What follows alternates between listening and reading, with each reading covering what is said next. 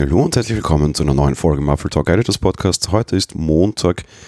Sagen wir mal, montags haben wir häufiger die schwierigen Themen. Oft waren es Runs. Heute würde ich das gar nicht so unbedingt als Run bezeichnen, aber es ist auf jeden Fall ein nicht besonders leichtes Thema und ein Thema, wo Apple sich offenbar doch relativ Mühe gibt es in den Medien, sagen wir mal, eher gering oder leise zu kochen, aber ganz gelungen dürfte es ihnen nicht sein. Wir haben auch letzte Woche schon davon berichtet, Apple hat sich dazu entschieden, einige Apps aus dem chinesischen App Store zu entfernen.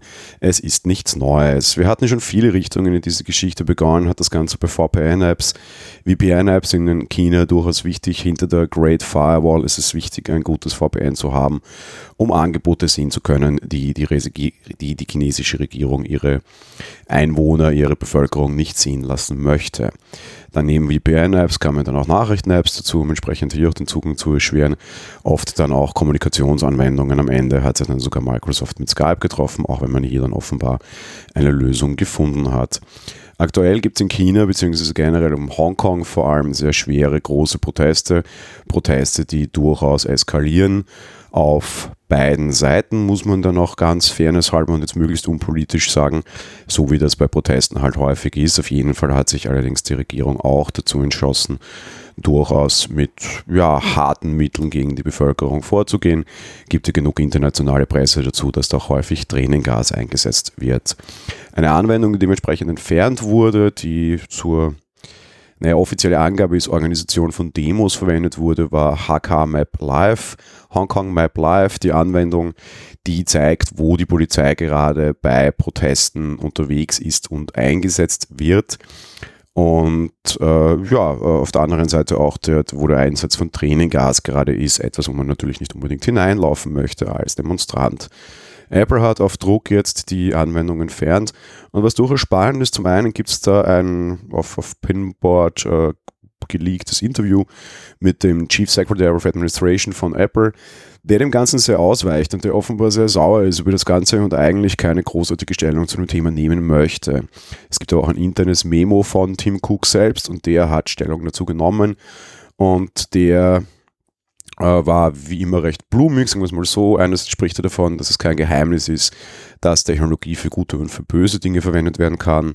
Und ein sehr kerniges Zitat von ihm ist, dass die Anwendung dazu verwendet wurde, um gezielt gegen äh, Officers, also gegen Polizeikräfte vorzugehen und diese als äh, ja, Victim, also als, als Opfer von, von Gewalt dann darzustellen. Ist natürlich in dem Fall tatsächlich gerade ein sehr schwieriges Schwert. Wir haben auch Apple hier, also ich habe vor allem Apple hier sehr häufig für sein Vorgehen in China irgendwie ja, angepatzt, sage ich jetzt mal einfach so menschlich. Ähm, in dem Fall finde ich es tatsächlich ein bisschen schwierig. Ja? Auf der einen Seite, klar, man mag nicht irgendwie in Trainingsgas hineinlaufen.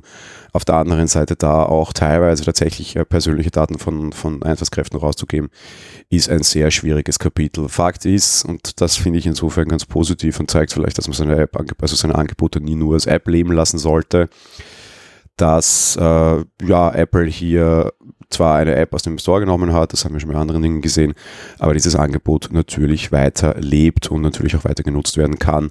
Mal schauen, wie lange es dauert, bis die Regierung gegen das dann vorgehen kann.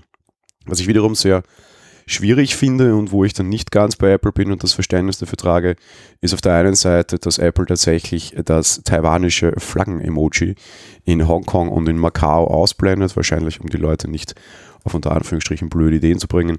Auf der anderen Seite, was wir letzte Woche auch berichtet haben und ich da dann schon nicht ganz subjekt, also objektiv mehr, wie das in den News sein sollte, festgehalten habe, dass auch hier wieder Nachrichteninhalte quasi rausgenommen wurden und halt, äh, ja, äh, die Nachrichten, also Nachrichten-Apps hier einfach ganz klar zensiert werden. Ja? Und immer ein Zeichen für eine funktionierende Demokratie und für eine funktionierende Gesellschaft ist auf jeden Fall Pressefreiheit.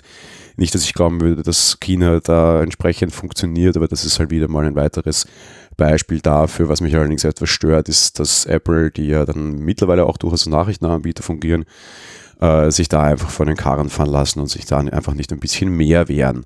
Zugegeben, Apple hat sehr schwer, sich hier generell zu wehren, weil einfach, tja, man will in China Geschäfte machen, es ist ein sehr großer Markt und wer in China Geschäfte machen will, muss sich an diese Dinge halten.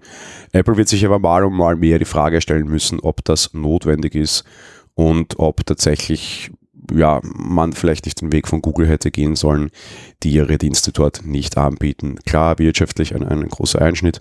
Auf der anderen Seite, wer sich als großer Menschenfreund bezeichnet, und da sich vor den Kahn sparen lässt und mitspielt, ist natürlich auch ein problematisches Thema, das wir hier im Podcast allerdings leider nicht lösen werden und wo sich auch Apple sehr schwer tun wird, das generell aufzulösen. Da wird viel Marketing notwendig sein oder ein sehr harter Schritt, den sie wahrscheinlich nicht bereit sind zu gehen.